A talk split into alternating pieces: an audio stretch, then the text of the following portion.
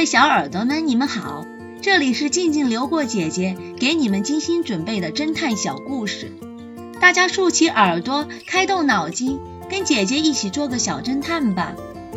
小侦探系列二百五十五，不在场的证据。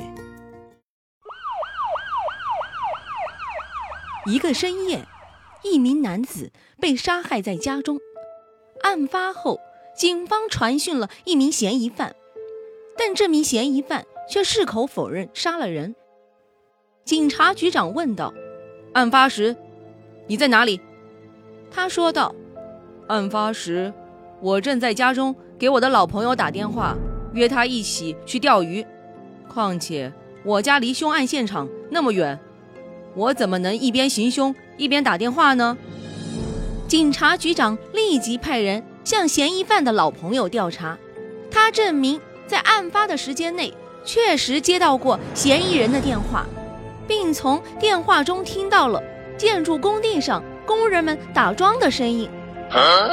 原来，在嫌疑人家的附近，刚好有一个地段在进行打桩工程，声音从早晨持续到夜晚。警方实地勘查后，证明。嫌疑人的老朋友没有做假证，警察局长迷惑不解，他只好求助于 X 神探。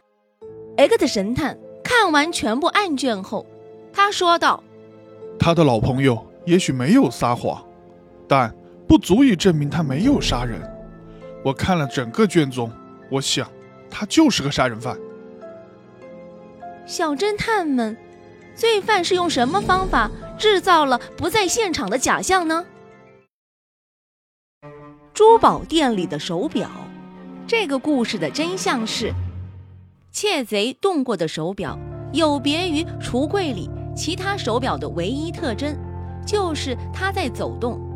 别的手表，即使假日前有人看过、上过发条，这时也早该停了，因为珠宝店停业并放假了三天。